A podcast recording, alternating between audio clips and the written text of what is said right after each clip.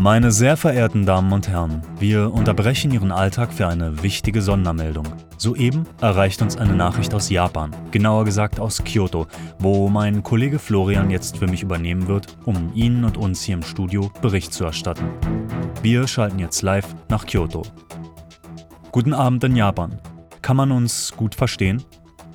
Ja, ich verstehe euch klar und deutlich. Einen guten Abend an euch ins Studio. Mein Name ist Florian und ich bin für Sie live vor Ort in Kyoto, wo mich soeben eine unglaubliche Meldung erreicht hat.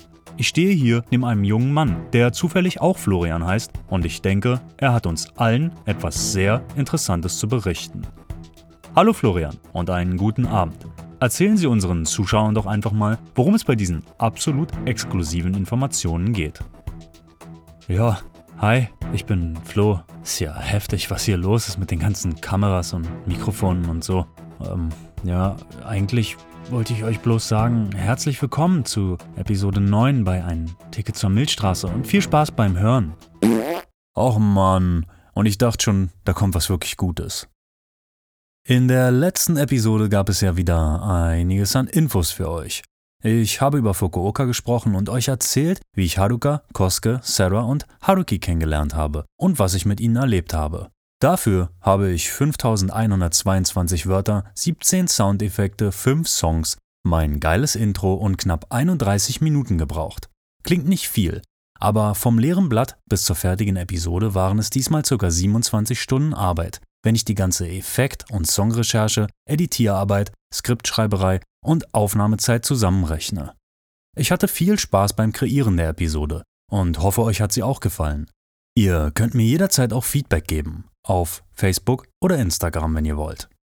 Heute, in Episode 9, gehen wir wieder auf Reisen, und zwar von Fukuoka nach Kumamoto mit dem Zug. Ihr wollt den Grund wissen, warum ich in Kumamoto meine Unterkunft früher verlassen habe, warum man sagen kann, dass das gebuchte Zimmer total verrückt war und was es in Kumamoto zu sehen gibt und wie es uns gefallen hat, dann bleibt dran und herzlich willkommen zu Episode 9 bei Ein Ticket zur Milchstraße. Kumamoto liegt ca. 110 Kilometer südlich von Fukuoka und ist mit 739.393 Einwohnern die drittgrößte Stadt auf Kyushu hinter Fukuoka und Kita-Kyushu. Geprägt wird das Stadtbild durch die in den 1960er Jahren teilweise rekonstruierte Burg Kumamoto. Einige Nebengebäude der 1607 erbauten und 1877 durch ein Feuer während der Satsuma-Rebellion zerstörten Burg waren bis zum Kumamoto-Erdbeben 2016 noch im Originalzustand erhalten. Große Teile der Burg wurden durch das Erdbeben jedoch beschädigt oder sogar zerstört. Die Stadt bietet außerdem einen kleinen Zoo und einige schöne Parks, zu dem auch der Suizenji Izuko gehört. In Berlin gibt es natürlich auch einen Haufen Parks und große Parks. Doch der Suizenji ist ein richtiges Monster von Park. Mit 2,6 Kilometern Länge, 6 Kilometern Durchmessern, einer Gesamtfläche von 500.000 Quadratmetern und 40.000 Tonnen Frischwasser, das durch Pumpen aus dem Grund gefördert wird, stellt der Park alles in den Schatten, was ich bisher an Parks mitten in Städten gesehen hatte. Es ist im Grunde überhaupt kein Problem, den ganzen Tag dort zu verbringen. Auf dem angelegten See gibt es sogar einige Inseln, die über kleine Brücken miteinander verbunden sind.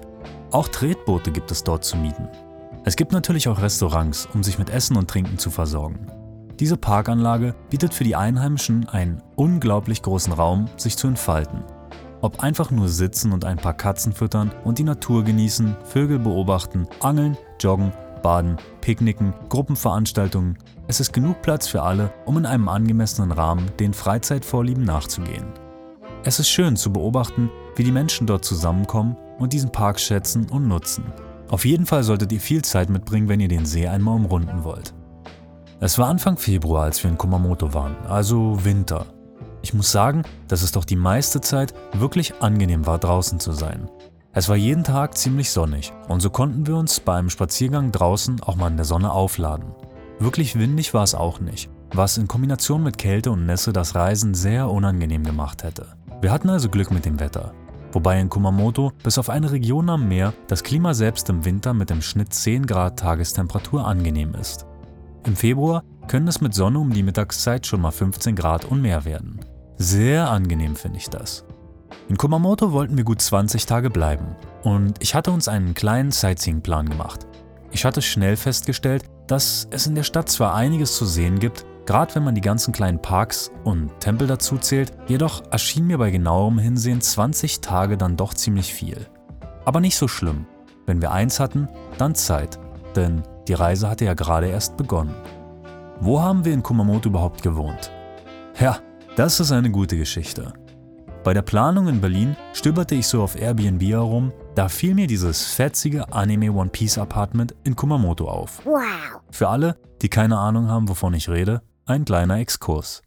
Animes sind, wie vom Namen leicht abzuleiten, Animationsfilme, aber auf Zeichentrickbasis. In Deutschland waren Animationsfilme seit den 60er Jahren zwar bekannt, und in den 70ern wurden sie mit Titeln wie Captain Future bekannter und wer kennt nicht Heidi, Biene Maya und Snoopy, Calimero und Co., aber den Hype, den sie in den 90ern erlangten, war Wahnsinn. Jedes 90er-Kind, das Animes kennt, weiß von den Superkickers und wenn wir ehrlich sind, auch von Sailor Moon. Zwei der bekanntesten Animes, die bis heute eine entscheidende Rolle in dieser Szene spielen und die Pforten für Animes in Deutschland geöffnet haben, gingen jedoch gemeinsam erst Ende August 1999 im deutschen Fernsehen bei RTL 2 das erste Mal auf Sendung. Ich rede von Dragon Ball und Pokémon. Diese beiden Schwergewichte bereiteten den Weg für alles, was danach folgen sollte. Sozusagen als Fundament der neuen Anime-Bewegung in Deutschland wurden die Kids, inklusive mir, mit diesen beiden Serien für Animes sensibilisiert. 2000 folgte Digimon, ein weiterer Taschenmonsterkult, der einschlug wie eine Bombe. Um mich war es dann endgültig geschehen, als 2001 der Nachfolger von Dragon Ball, Dragon Ball Z, im deutschen TV angepriesen wurde. Ich erinnere mich, als war es gestern. Ich saß auf dem Wohnzimmerboden vor der Glotze. Mama bügelte noch ein paar Sachen und ich schaute gespannt, was bei RTL 2 so lief. Da kam sie. Das erste Mal im deutschen TV wurde die Werbung für Dragon Ball Z gezeigt. Ich sag euch, ich erinnere mich wirklich so gut daran, als war es gestern. Und es mag merkwürdig klingen, aber es war ein prägender Moment in meiner Kindheit. Eine ganze Weile konnte nun schon Dragon Ball, Pokémon und Kickers bei RTL 2 geschaut werden. Und die Hirnsynapsen wollten einfach mehr von dem Zeug. Meine Augen vergrößerten sich also auf das Doppelte und ich saugte jede Sekunde dieser Werbung auf. Ein Typ und eine Frau stehen gemeinsam auf einem Hochhausdach und quatschen mystisch übers Kämpfen während dem Typen irgendwie Blut aus der Nase läuft und sie ein paar Mal richtig kitschig und cool ihre Sonnenbrille abnimmt und sexy dramatisch in die Kamera guckt. Dabei sieht man immer mal wieder ein paar Fetzen von der Dragon Ball Z-Serie im Hintergrund laufen. Der Typ treibt mit seinem kitschigen Gefasel alles auf die Spitze, als er mit blutender Nase und Sonnenbrille sagt, Meine Mama hat immer gesagt, Dragon Ball Z ist nichts für Kinder. Dieser ganze Dialog implizierte damals, es wird härter, brutaler und besser. Insgesamt gab es vier oder fünf dieser Werbeschnipsel, die einen so richtig gierig auf die Serie machten. Obwohl der Inhalt der Werbung rückblickend völlig banal und schlecht gemacht war, zog die Masche, und in der Schule wurden jeden Tag aufgeregt Informationen getauscht. Jeder wartete nur noch auf Dragon Ball Z. Wir waren verdammte Junkies damals, denen Dragon Ball, Kickers, Sailor Moon und Co. kaum noch für einen Kick reichte. Ich denke, Dragon Ball Z gab in Kombination mit Pokémon und den ganzen dazugehörigen Gameboy-Spielen der 90er-Generation von Anime-Fans den Rest. Spätestens die in den darauffolgenden Jahren erschienenen Serien fesselten auch den letzten Skeptiker an dieses Medium. In Japan war das alles längst Alltag. Und dort gab es sogar einen Begriff für Menschen wie uns, der in Deutschland wohl dem Nerd am nächsten kommt. Otaku. Das war es, was wir damals waren und immer noch sind. Otakus. Wir malten den ganzen Tag Bilder unserer Anime-Helden, sammelten Sticker, Gogos und begierten allen Merchandise, den es überhaupt so gab. Es gab kein anderes Thema. Den ganzen Tag ging es ums Kämpfen und Pokémon sammeln. Beim Fußball wurde man kurz mal zu Tsubasa und semmelte mit übermenschlicher Kraft den Fußball ins Tor, wo er sich dann noch ungefähr 15 tragische Sekunden im Netz drehte, bevor er zu Boden fiel. Die Realität wurde zu einer formbaren Spielwiese, in der wir unsere imaginären Superkräfte ausprobierten. Doch das war ja erst der Anfang. Für alle meine Generationsgenossen, die sich an diese Zeit erinnern, hier ein kleiner Rückblick, einfach nur so aus Spaß. Auch 2001 erschien Monster Rancher sowie John, die Kamikaze-Diebin. 2002 Gestört, aber der Hammer, Chin Chan. Außerdem Detektiv Conan und Ranma 1,5. Legendär. 2003 geht's so richtig ab. Yu-Gi-Oh!, Beyblade, One Piece, Inuyasha. Ey, wie konnten wir das in einem Jahr überhaupt überleben? 2006 dann Naruto. Alter Schwede. Aber wir reden ja hier nur von RTL 2. Was ist mit MTV, wo nachts die richtig stylischen, brutalen Anime-Heavyweights liefen? Elfenlied, Helsing, Helsing Ultimate, Cowboy Bebop, Golden Boy, Ghost in the Shell, Wolf's Rain, Guns, Lupin der Dritte und so weiter. Es waren genau diese Animes und ein paar tausend mehr, die mich persönlich bis heute begeistern, motivieren und definitiv nach Japan gebracht haben.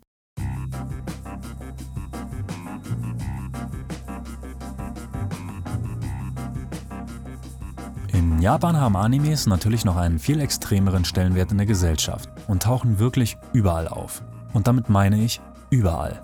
Es macht keinen Sinn, euch das aufzuzählen. Denn die Liste, wo Manga-Figuren oder Animes generell als Medium in Japan benutzt werden, ist endlos. Hier ist es einfach fester Teil der Gesellschaft, mit allen Vor- und Nachteilen, die ich heute in dieser Episode nicht genauer beleuchten werde. Für mich ist es ein kraftvolles und wertvolles Medium, in das einige Menschen ihr ganzes Leben investieren, um als Künstler eine Botschaft zu kreieren, die nachhaltig und bewegend sein kann. Einfach nur lustig, idiotisch oder auch so vieles mehr. Wie bei allem finden sich auch in dieser Welt des Anime gute und schlechte Seiten. Und es liegt an den Betrachtern, Nutzern und Schöpfern dieses Mediums, es richtig einzusetzen. Anime-Exkurs Ende. Zurück zum Apartment in Kumamoto und was das mit dem Exkurs zu tun hat. Es ist schwer zu sagen, wer in diesem Zeichentrick-Universum aus Japan der König ist, da es sowohl Serien als auch Filme gibt, die wiederum einen Haufen verschiedene Genres und Stile haben. Kann man das nicht einfach so bestimmen? Aber unter den Anime-Serien kann man sagen, dass zumindest ein paar in Japan unbestreitbar an der Spitze stehen, einfach gemessen am Bekanntheitsgrad. Dazu gehört unter anderem die Serie One Piece. Die Protagonisten der Serie findet ihr wirklich einfach überall in der Realität wieder. Sie feiert ihr 20-jähriges und erfolgreiches Bestehen und hat einen sehr großen Einfluss auf die gesamte Szene. Ich muss wirklich sagen, es ist mega merkwürdig, Leuten, die Animes vielleicht nicht kennen, das Ganze so zu erklären, weil es für mich ja schon so lange Teil meines Lebens ist und es bestimmt auch Zuhörer gibt, die absolut wissen, worüber ich rede. Also stellt euch einfach vor, es ist ein bisschen so, als würde jemand Michael Jackson nicht kennen und ihr würdet dieser Person erklären, wer Michael Jackson ist. Und andere, die es aber wissen, hören euch dabei zu. Für euch und die anderen Zuhörer ist so offensichtlich klar, wer der Kerl ist. Aber für diese Person, der ihr es erklärt, einfach nur Fragezeichen. Naja, also ungefähr so fühlt es sich für mich an, wenn ich euch über Animes berichte. Aber was hat das Ganze denn jetzt verdammt nochmal mit dem Apartment zu tun? Das sage ich euch gleich. Die Unterkunft lag im neunten Stock eines Hochhauses und war winzig. Also, ich meine, scheiße, ich kann's nicht anders schönreden. Sie war winzig. Nach dem Öffnen der Eingangstür fand man sich in einem ca. 1,50 Meter breiten und 2 Meter langen Flur bzw. Flürchen wieder, an dem rechts eine Badezimmerkabine mit Toilette und Mini-Badewanne angebracht war, die gute 2,5 Quadratmeter hatte. Auf der linken Seite des kleinen Flures war eine faltbare Tür angebracht, hinter der sich die kleinste Küche verbarg, die ich je gesehen habe. Also, ich bin ja den japanischen Wohnstandard gewohnt und habe so viele verschiedene Unterkünfte in Japan über die letzten Jahre bezogen, dass ich mich an manche kaum erinnere. Aber diese Küche war wirklich sehr interessant. Aber immerhin gab es eine Küche. Das hatte ich ja bewusst so gewählt, da Selbstkochen die Kasse schont. Der Flur war also gerade mal zwei Meter lang. Rechts Bad, links hinter der Schiebetür Mini-Waschbecken, Mini-Kochplatte, Mini-Kühlschrank und Mini-Waschmaschine. Am Ende des unglaublich langen Flures gab es eine Tür, hinter der sich ein ca. 2,50 Meter breiter und 4 Meter langer Raum befand, an dem ein kleiner Balkon dran war. Das war's. Jetzt zum Punkt. Dieser Wohnraum war vollgestopft mit One Piece Merchandise. Also Fanartikel von dem Anime, von dem ich euch gerade erzählt habe. Ist das nicht animetastisch? Yeah! Poster, Figuren, Spiele, Uhren, Bücher und was weiß ich nicht alles von One Piece. Richtig nice fand ich das. Alles war insgesamt ziemlich dunkel gestaltet und der Boden bestand aus schwarzen Puzzlematten. Irgendwie fancy das ganze Thema der Wohnung. Mein erster Eindruck, um ganz ehrlich zu sein, bis auf die unschlagbare Deko, die eindeutig zeigte, ich bin ein Anime-Fanboy und dieses Mini-Apartment im Grunde ausmachte, waren meine Gefühle eher gemischt. Alles war super sauber und total niedlich gemacht und für eine Person, die vielleicht viel arbeitet und nur zum Schlafen heimkommt, oder für Gäste, die eine Nacht oder drei Tage bleiben, absolut perfekt. Aber 20 Tage? Ich war skeptisch. Meine Freundin beschlich dasselbe Gefühl. Aber wir packten erst mal aus und versuchten unsere Sachen in dem Raum irgendwie unterzubringen. Es war noch relativ früh, als wir ankamen, und so nutzten wir den Tag noch, um den nächsten Supermarkt ausfindig zu machen und die nähere Gegend abzuchecken. Es gab einen kleinen Supermarkt in der Nähe des Apartments, aber so richtig sparen war da nicht. Naja, wieder zu Hause angekommen, richteten wir uns noch ein bisschen ein, machten die Betten fertig und bekamen einen kleinen Schock. In so einer kleinen 10 Quadratmeter Wohnung steht natürlich nicht auch noch ein Bett. Daher gab es traditionell Futons, also Schlafmatten zum Ausrollen, was nicht das Problem war. Den Schock bekamen wir, als wir uns auf die Futons legten. Ich persönlich liebe es hart zu schlafen, aber das war definitiv eine Nummer zu hart, auch für mich. Das war kein Futon, das war ein dünnes Laken und eine Decke auf dem Boden. Wir waren ziemlich müde, daher versuchten wir nicht weiter nachzudenken und legten uns schlafen. Es war ja Februar, dementsprechend war es nachts gut kalt draußen. Wir ließen zwar die Klimaanlage volle Power im Heizmodus laufen, aber irgendwie kam davon nichts am Boden des Raumes an, denn es zog wie Hechtsuppe. Mit den ausgebreiteten, ich nenne es mal Betten, nahmen wir den ganzen Raum ein. Ich konnte die Tür direkt neben mir berühren und meine Freundin auf der anderen Seite im Grunde das Fenster. Die Nacht war nicht wirklich angenehm, um es vorsichtig zu sagen. Wir froren und es war unglaublich hart, sodass wir uns nur von einer auf die andere Seite wälzten, weil die Hüfte wehtat. Oh Mann, ich klinge wie so eine Paris Hilton, wenn sie mal wieder am Ritz schlafen muss, anstatt im Bellagio. Am nächsten Tag disponierten wir etwas um. Vors Fenster kamen unsere Taschen und auf die stapelten, was wir noch so hatten, um ein bisschen von der irren Kälte fernzuhalten, die das Fenster im Umkreis von einem Meter umgab. Die Tür auf meiner Seite verhang ich mit einem großen Tuch und wir nutzten unsere Schlafsäcke und einiges anderes Zeug, um den Boden etwas mehr zu polstern. Als wir fertig waren, blickten wir zufrieden auf unser Werk und waren für die kommende Nacht guter Dinge. Wir machten einen Ausflug und erkundeten die Gegend nach einem etwas günstigeren Laden, um Lebensmittel zu kaufen, fanden aber nichts. Das war wirklich eine kleine Enttäuschung, da wir so in Kumamoto definitiv unser Tagesbudget für Essen nicht einhalten konnten. Wenigstens konnten wir uns auf die gute Nacht freuen, da wir mit unserem neuen Schlafsetup nicht mehr frieren sollten und einen weichen Schlafuntergrund hatten. Nope, das sollte ein Traum bleiben. Es war nicht mehr nur kalt, aber dafür wechselt es jetzt zwischen mir ist kalt und weg mit der Decke, ich bin klitschnass. Dass der Boden jetzt weicher sein sollte, blieb auch ein Wunsch. Der Unterschied war kaum spürbar und so wurde sich in der Nacht gewälzt und gewunden, als wäre man ein Chivapchichi in einer heißen Pfanne. Am nächsten Morgen wachten wir reichlich demotiviert auf und schauten uns an. Ohne ein Wort zu sagen, waren wir uns klar einig, dass wir hier nicht 20 Tage bleiben können. Die Küche, in der ich am Vortag noch eine gute Miene gemacht hatte und ein paar schlaue Sprüche gerissen hatte, wie Ach, alles halb so wild, das wird eine lustige Erfahrung, machte mich gerade einfach nur irre. Ich versuchte mit 186 cm Körpergröße in dieser Zwergenküche ohne Ablage ein Frühstück herzustellen, mit einer einzigen Kochplatte. Schneiden musste ich auf der Waschmaschine, auf einem wirklich winzigen Schneidebrett. Mülleimer gab's nicht. Ich hatte eine Tüte an den Wasserhahn gehangen, der neben der Waschmaschine war. Ich bin wirklich hart im Nehmen, glaubt mir. Ich habe schon an wirklich fiesen Orten geschlafen und bin ein absoluter Camping- und Outdoor-Fan. Komfort ist mir gerade beim Zelten also ziemlich relativ. Doch ich erkläre euch genau, was hier das Problem war. Es war die scheinheilige Sicherheit und der scheinheilige Komfort, den ich mir vom Apartment erhofft hatte. Beim Zelten habe ich so viel Platz und kann mich überall in der Natur um mich herum ausbreiten und alles benutzen, um mir Komfort herzustellen. Aber in dem Apartment berührte ich immer mit irgendeinem Körperteil irgendwas in dieser Bude. Und nichts war veränderbar oder erweiterbar. Es war also eine Wohnung, was erstmal gut klingt, aber der Komfort war im Grunde nur eingebildet, da ich alles so nehmen musste, wie es war, ohne Chance, es an meine Bedürfnisse anzugleichen. Es war schlichtweg zu klein, zu dunkel, zu kalt, zu unpraktisch. Und es machte uns einfach irgendwie keinen Spaß. Ja, verdammt, ich bin vier Jahre und ich will ins Bellagio. Und jetzt kommt mir bloß nicht, mit andere haben gar nichts und wohnen im Pappkarton.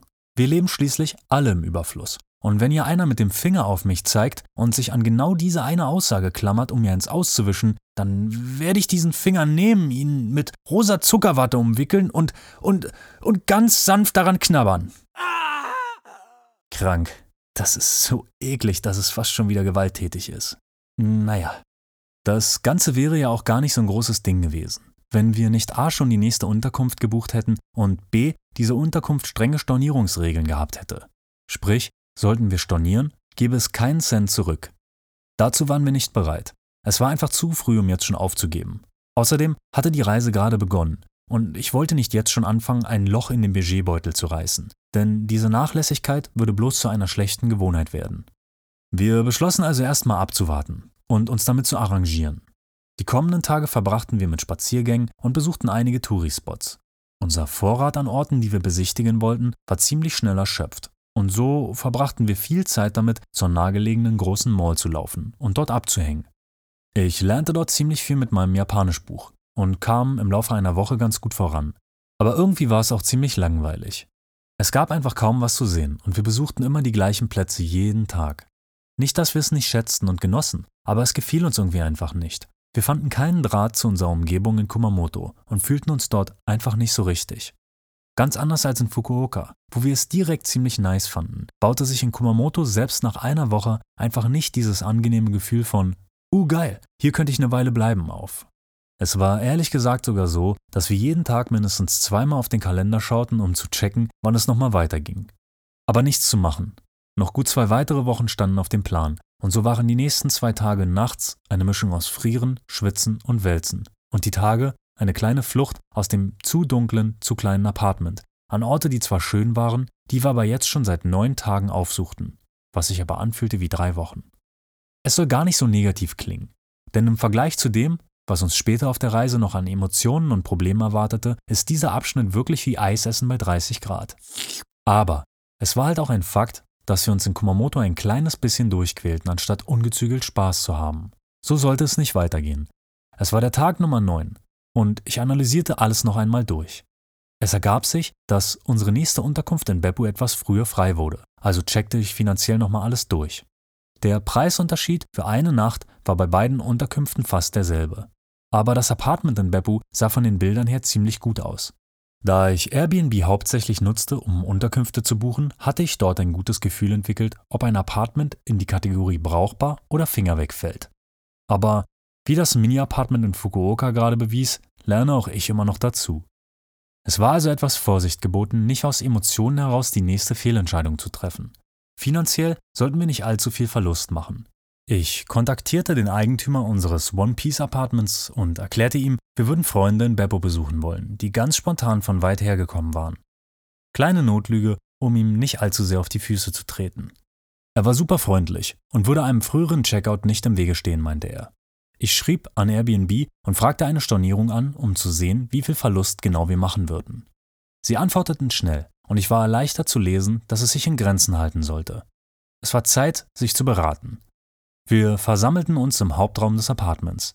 Also, ich meine, wir saßen die ganze Zeit eh nebeneinander, auf dem Boden. Dem harten Boden. In dem kleinen und einzigen Zimmer, das das Apartment hatte. Aber ich dachte, es klingt cooler so. Egal.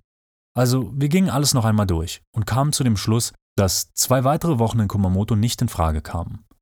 Wenn wir noch zwei Tage blieben und dann weiterzogen, war der Verlust ca. 40 Euro pro Person was zwar wehtat, wenn ich das in Übernachtungen und Essen umrechnete, aber uns als fairer Preis erschien, um uns sozusagen aus der Situation herauszukaufen. Wir überlegten ein bisschen hin und her und entschieden dann wie immer bei so einer Sache gemeinsam. An dieser Stelle bin ich wirklich ganz super ehrlich zu euch und es tut mir sehr, sehr leid. Aber ob wir damals die Entscheidung mit Handschlag, High Five oder kleiner Fingereinhaken besiegelt haben, weiß ich einfach nicht mehr. Ich weiß, ein krass wichtiges Detail, das wir nie erfahren werden, und ich entschuldige mich dafür aufrichtig. Aber das Leben muss weitergehen, auch ohne diese essentielle Information, Leute. Das Leben ist so heftig manchmal.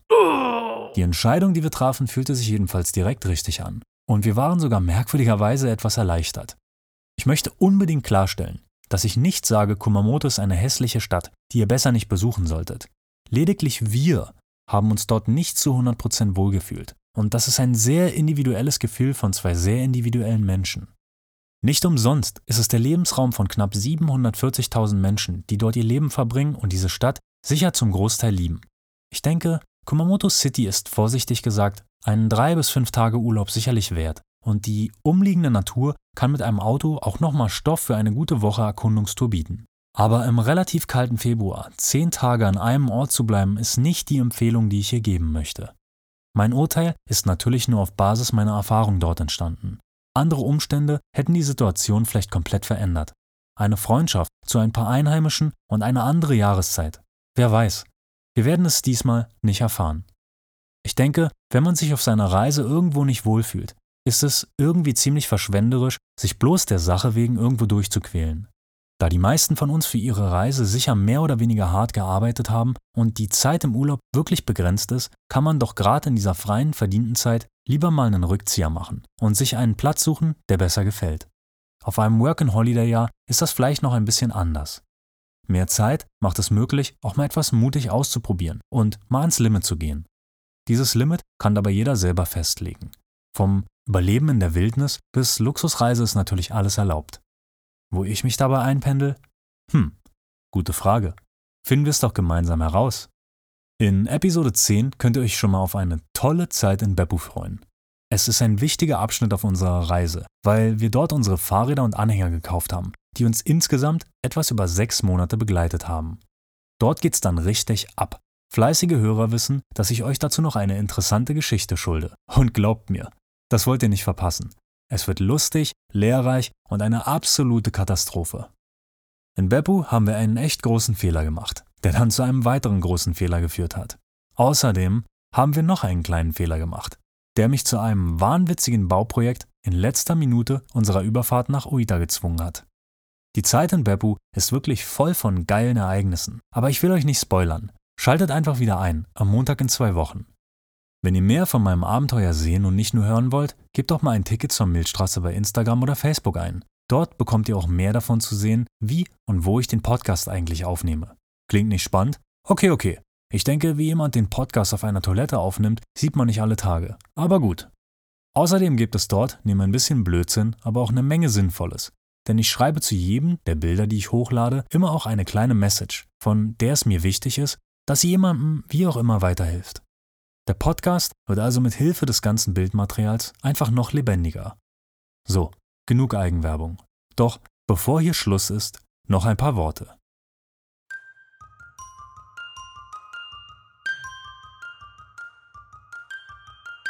Wie wir vermutlich alle längst wissen, läuft im Leben nicht immer alles gerade und so einfach, wie wir es wollen. Jede noch so gut geplante Reise hat ihre Tücken und wird früher oder später an den Punkt kommen, wo sie uns körperlich und mental herausfordert. Meine kleine Niederlage in Kumamoto war nichts im Vergleich zu dem, was mich noch erwarten sollte. Das Leben ist nicht planbar und teilt manchmal ein paar echt fiese Leberhaken aus. Gerade in den Momenten, wo wir denken, wir haben alles im Griff. Oder wahrscheinlich genau weil wir denken, wir haben alles im Griff, bekommen wir ordentlich eine drauf und können nichts tun, außer zu taumeln. Benommen von dem Treffer bekommen wir dann meist noch einen zweiten und dritten bis wir dann endgültig zu Boden gehen. Da liegen wir dann, besiegt, ängstlich und traurig.